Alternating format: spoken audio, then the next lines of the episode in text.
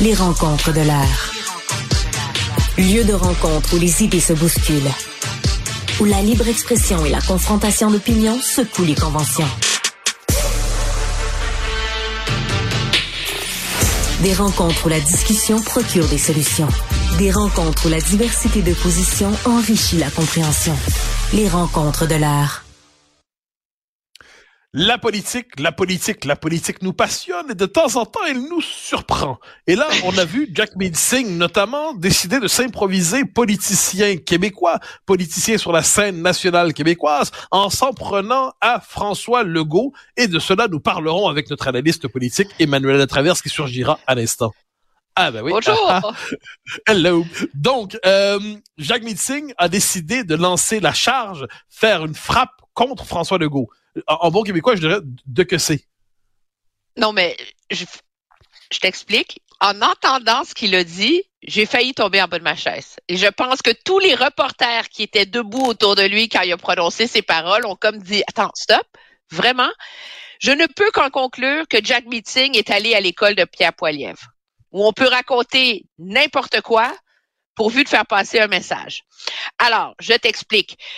Le NPD vient de conclure une entente avec le Parti libéral du Canada pour assurer la survie aux communes du Parti libéral du gouvernement Trudeau qui est minoritaire et pour mettre en place les bases d'une éventuelle assurance médicaments nationale, finance entièrement publique. Hein, c'est ça le cœur du débat. Et le premier pas, donc, qui serait euh, euh, mis en œuvre euh, dans cet éventuel programme-là. On n'a pas vu tous les détails puisque le projet de loi n'est pas encore euh, déposé. Ce serait de financer d'un océan à l'autre les médicaments contre le diabète de type 1 et 2, là. Puis c'est surtout les médicaments mm-hmm. pour le diabète pour les adultes qui n'est pas couvert dans la majorité des provinces, qui est très dispendieux, etc. Et les contraceptifs. Sans surprise, le Québec réclame un droit de retrait avec pleine compensation, en faisant valoir que le Québec a déjà un système d'assurance médicaments qui fonctionne fort bien et donc on n'a pas besoin de celui d'Ottawa. L'Alberta aussi veut faire la même chose. Et là, Jack Meeting de dire, et ça vaut la peine quand même, je vais te le lire parce que c'est quand même trop surprenant. Je ne suis pas surpris que des premiers ministres conservateurs qui ont coupé dans la santé nuisent aux gens et à leur population en n'investissant pas dans la santé. Ils ont fait des compressions massives qui ont fait mal aux travailleurs de la santé et aux patients. C'est une situation horrible dans les deux provinces parce que ces premiers ministres ne veulent pas investir dans leur population. Ben, je, repose ma question. De que c'est? Et là, Monsieur Singh de se faire dire euh, de que c'est. Le Québec aussi, il dit oui, si on regarde, tous les experts au Québec sont d'accord qu'on a coupé le gouvernement. Legault n'investit pas en santé. Mais, mais, mais j'ai l'impression qu'on est dans le registre du contrefactuel absolu. C'est qu'à un moment donné, il y a des limites. On, on, peut tordre la vérité un petit peu. Un petit peu on est dans la contre-vérité, pure. Ben, total. Tu pourrais critiquer les compressions vraiment importantes qu'a fait l'Alberta sur au front euh, de son système de santé pour équilibrer son budget dans les dernières années. Mais au Québec, je veux dire, le gouvernement vient de signer une entente historique avec le personnel du secteur public où ils vont avoir 17% en partant en soins de santé. On va doubler leur salaire pour certains cas défavorables. On va tout faire ça. Le gouvernement a remis et remis des milliards en santé à chaque année depuis qu'il est au pouvoir.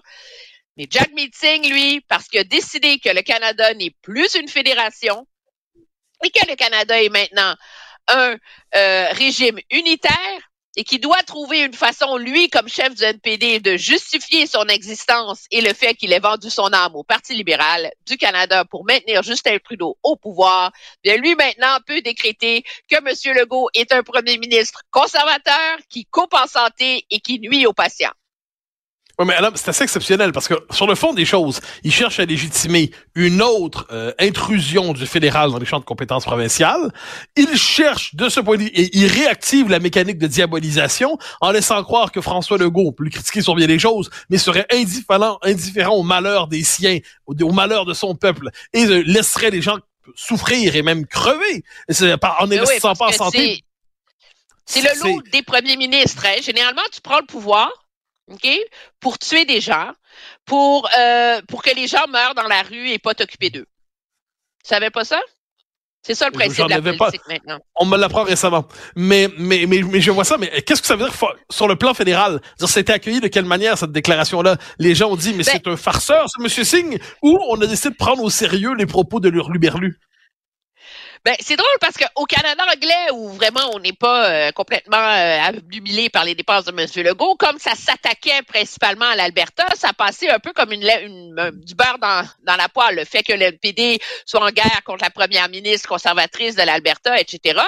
Mais là, tu es comme dans un contexte où finalement, par ces déclarations délirantes, parce que vraiment, on rentre dans le cadre du délire là-dessus, moi, je pose la question, est-ce que M. Singh vient pas d'envenimer un débat qui sera déjà difficile autour de l'adoption de cette éventuelle assurance médicaments. Parce que la réalité, c'est qu'il y a des provinces qui sont fermement opposées, le Québec et l'Alberta, mais il y a plein de provinces qui sont pas des provinces riches, là. La Nouvelle-Écosse, le Nouveau-Brunswick, qui disent, ben, savez-vous, on va attendre. Parce que toutes les provinces ont la même inquiétude face à ça. On s'entend.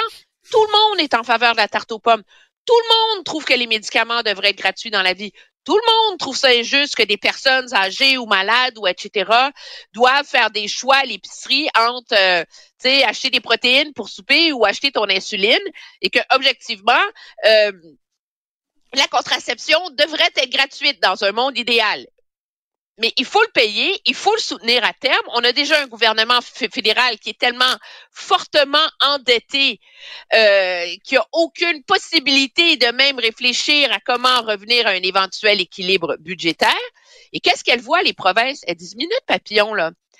Ottawa va adopter une loi sur l'assurance médicaments. Il va en jeter les premiers jalons. Puis qu'est-ce qui va arriver? Il va se retirer, c'est financé, et les provinces vont devoir financer elles-mêmes. Il de se retirer. C'est que tous ces programmes-là, puis le Québec en a fait l'expérience, donc, tu sais, on n'est pas complètement... Les garderies, l'assurance médicaments, tous ces programmes-là finissent par coûter beaucoup plus cher, qu'on l'avait prévu au, début parce que soit ils sont compliqués à administrer, parce que l'adhésion est plus grande, etc.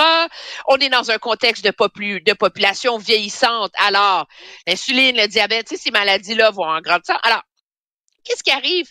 C'est que même Ottawa n'aurait même pas besoin de couper. Ah, bien Il sûr, ils se contentent de garder au même niveau. Prévu, bien sûr. les coûts Les provinces vont être mis avec le sac. Exactement. Alors, il y a encore beaucoup de confusion hein, autour de ce, de ce projet de loi-là parce que M. Singh maintient que c'est un payeur unique, l'État, et que c'est du mur à mur. Mais en même temps, du côté libéral, on laisse entendre qu'il y aura un droit de retrait ou une négociation avec le Québec. Tout ça est très, très, très obtus. Et moi qui, tu me reproches souvent d'être une légaliste. Moi, j'en mm-hmm. reviens à la Constitution. Si objectivement, pour partir si c'était lecture obligatoire de tous les chefs de partis politiques d'aller lire la Constitution canadienne, il me semble qu'on s'éviterait bien des méandres et bien des affrontements. Parce que je vais te dire quelque chose. La fameuse entente à rabais sur la santé signée par Justin Trudeau l'an dernier. Tu sais que Québec n'a pas encore reçu sa part de l'argent. Un an plus tard. Parce qu'on est encore en train de négocier les paramètres des conditions fédérales. Alors, on est comme plongé dans un monde où pour nourrir ces idéaux, toi, tu vas me, me parler de délire centralisateur euh, de gouvernement mhm. euh, libéral central. Et de tentation socialisante de voir l'État s'emparer de tout en toutes circonstances.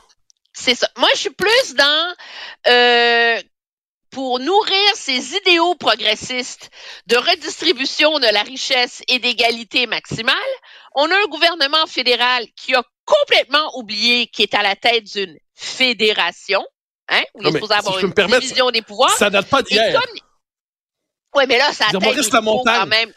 Maurice Lamontagne, dans les années 50, écrit euh, son, truc sur le fédéralisme canadien. Il parle de l'intégration lucide et il explique que le Canada, pour être un véritable État-providence, doit le construire à Ottawa et que les provinces ont une vocation résiduelle de quasi-municipalité parce que le véritable État-providence se construira par le haut. Ça, ça date pas d'hier, cette ambition-là. Non, mais elle a été modérée et moi, moi, ça fait quand même plus de 20 ans que je suis à Ottawa. Je n'ai jamais vu un gouvernement fédéral autant assumer et revendiquer son droit et sa légitimité sous prétexte d'idéaux progressistes, l'accès des femmes au marché du travail, la lutte contre les inégalités, euh, de, de jeter par-dessus bord tous les principes de partage des pouvoirs. Et ça amène, et ce qui est empiré là-dedans, c'est qu'objectivement, si le gouvernement Trudeau était majoritaire, il y aurait de la marge de manœuvre. Il pourrait négocier avec les provinces, comme l'ont fait d'autres gouvernements, des droits de retrait avec euh, pleine compensation, etc. Mais là, on le voit avec l'assurance médicaments, il est otage du NPD. Parce qu'il est tellement impopulaire qu'il peut pas risquer une élection. Et c'est la preuve que ce pacte-là avec le NPD avait un, un élément de cheval de Troie dedans. Mhm. Moi, mon pari, c'est qu'à l'époque où M. Trudeau l'a signé, en 2022, le gouvernement n'avait aucune intention d'aller de l'avant avec une assurance médicaments. Ça a déjà été son projet, il a travaillé là-dessus, il a investi énormément d'énergie et de l'aveu même du gouvernement fédéral à l'époque, on s'est dit, écoute, les provinces en veulent pas, c'est pas fonctionnel, on abandonne le projet. À partir du moment où le gouvernement, le premier ministre Trudeau accepte de mettre l'assurance médicaments dans une entente avec le NPD, cette assurance médicaments était supposée être son joker pour pouvoir refuser d'aller de l'avant et pouvoir justifier, lui, comme Parti libéral, de se retirer de l'entente et lui pouvoir décider de la date d'une éventuelle élection. Ce qu'il n'avait pas sûr. prévu, c'est qu'il deviendrait le premier ministre le plus impopulaire dans l'histoire du Canada, qu'il aurait un, un, un entêtement quasi- qui frôle le quasi maladif à vouloir s'accrocher au pouvoir et se venger et prouver qu'il peut gagner contre Pierre Poilievre, ce qui nous amène à la, à la situation absolument surréelle euh, dans laquelle on se trouve en ce moment. Alors, on va là, je vais, je vais faire l'espèce de chemin sinueux de travers. On a parlé du progressisme qui pousse à la centralisation, qui est, qui est donc anti-québécois, qui est donc anti-québécois. Et donc, Ah, ouais, ça, c'est j'aimerais la passe du chèque tous. Ah ah, mais j'en, j'en arrive, donc je prends prétexte de ce mot pour te questionner, parce que c'est pour moi, je t'en ai parlé, le, le texte qui est le plus important paru depuis de janvier 2024, c'est le texte de Jean-François Lisée, Identité anti-québécoise, euh, que tu as lu, je crois, qui s'intéresse à cette euh, une forme d'aversion à l'endroit des Québécois francophones ou Québécois dits de souche dans les écoles de Montréal, et plus pas seulement de Montréal. Et je me demandais ce que tu avais inspiré ce texte, toi qui habites dans ce lointain pays qu'est le Canada. Ben, c'est absolument, euh, c'est triste, c'est troublant, mais il faut pas s'en surprendre. Parce qu'à partir du moment où c'est quoi, c'est il y a deux semaines, on a vu euh, des statistiques émerger sur le nombre d'enfants euh, euh, issus des minorités qui sont carrément ghettoisés dans certaines écoles publiques de Montréal où les Québécois francophones sont minoritaires et où sont traités comme une minorité. C'est pas surprenant qu'on voit le même phénomène surgir dans certaines écoles privées de Montréal. Parce que objectivement, euh, les écoles privées euh, sont comme un, un- un gage d'avancement pour pour la société. Le fait qu'il y a une classe importante d'immigrants et de nouveaux arrivants qui décident d'investir les sommes nécessaires pour assurer un avancement à leurs enfants. Je veux dire, ça a toujours été comme ça. Moi, quand Ouais. j'étais jeune à Montréal, j'allais à la Villa Sainte-Marceline à Westmount. T'as pas plus élitiste. Et à- mais à l'époque, quand moi j'étais à Montréal, dans ma classe aux Marcelines, les Québécoises blanches francophones, là, on était peut-être 35 ou 40% de la classe. OK? Et le reste, c'était vraiment des élèves de partout, euh, euh, de Hong Kong, d'Iran, euh, du Portugal, etc., etc. Mais dans cette école-là, ça parlait anglais allègrement dans les couloirs par moment. Mais il y avait une, une mission de l'école de forger, euh, puis ça c'est l'idée élitiste de cette école-là à l'époque, là, les, li- les femmes leaders de demain pour la société québécoise, même si c'était des sœurs italiennes qui étaient à l'origine de cette école-là. OK. Et ce qui me rend perplexe, c'est qu'on ait perdu cette capacité de cultiver cette, cette identité, cette fierté francophone dans un contexte euh, de très, très forte euh, adhésion euh, de groupes minoritaires. Mais c'est pas nouveau. Mais c'est un basculement démographique. Ben non, je, suis d'accord. Mais ce qu'on voit là, moi, je le vois depuis, ce que le, texte de Lisée, moi, je vois ça depuis 10 ans. J'en parle depuis 10, 12 ans. J'ai répété, je sais pas combien de temps qu'on était passé de, de maître chez nous à de trop chez nous. Mais moi, ce qui me frappe, puis tu me diras ce que tu en penses, c'est quand une minorité, les gens des minorités racisées, entre guillemets, sont victimes de mépris, de racisme, ça nous indigne. Quand on, euh, quand différentes minorités en fait. Mais là, quand ça frappe les Québécois francophones, là, il y a une forme de petite gêne à parler de ça, comme s'ils ne pouvaient pas être eux aussi victimes de racisme par ailleurs ou, de, de, mépris, mais dans leur propre pays, entre guillemets, comme si on les expulsait symboliquement de ce pays en disant dégage, tu n'as plus ta place. Oui, tu poses une question qui est absolument euh, légitime, je crois, qui, est qui était une question jusqu'à tout récemment assez honteuse et qui est une question qui s'impose quand on voit euh, les statistiques qui ont euh, qui ont émergé sur euh, les écoles, quand on voit cette chronique de Jean-François Lisée, quand on voit ces, ces témoignages-là. Et je pense que ça exige une réflexion sur comment réussir à réconcilier les deux. Toi, tu vas me dire que ta solution, c'est l'indépendance. Je Pas seulement c'est réduire l'immigration significativement, c'est lutter contre le multiculturalisme canadien, c'est en finir avec le wokisme, c'est reconnaître l'existence du racisme anti-blanc, c'est non non, c'est beaucoup de choses. T'inquiète pas, c'est pas seulement l'indépendance. Oui, mais comment l'enjeu, c'est comment tu fais pour arriver à cet objectif-là de, de redonner une légitimité d'exister, euh, d'être, de, de, de s'assumer et d'imposer les valeurs de ce qui est encore une majorité québécoise au Québec et de gagner l'adhésion euh, de ces communautés-là. Parce que le problème, et je ne porte pas, je ne mets personne en accusation, mais jusqu'où est-ce que ce rejet de l'identité québécoise et ce rejet de la légitimité de la culture québécoise par ces jeunes issus des minorités vient du fait qu'il y a eu un, dans l'espace public, il y a une perception qui s'est installée où il y a une partie de ces jeunes-là qui ne sont pas reconnus comme étant québécois. Je n'ai pas la réponse, mais je pense qu'on ne peut pas faire avancer ce débat-là sans avoir une réponse euh, à cette question-là. Et, euh, et jusqu'où finalement est-ce que euh, le discours très parfois euh, violents sur la charte des valeurs de Pauline Marois et autres ont contribué à cette ah. à cette fracture qui s'est installée euh, entre euh, les Québécois de souche et les communautés. C'est notre faute, c'est encore de notre faute. L'idée, oui, oui. non, non, non, non, non, je suis pas d'accord avec ça. L'idée, justement, c'est que c'est en culpabilisant et en étant dans le ton du reproche plutôt que dans le ton de la compréhension, qu'on cesse de faire avancer ces débats-là. Ce sont des débats difficiles, ce sont des débats qui sont tout en zone de gris au lieu d'être dans le noir et le blanc.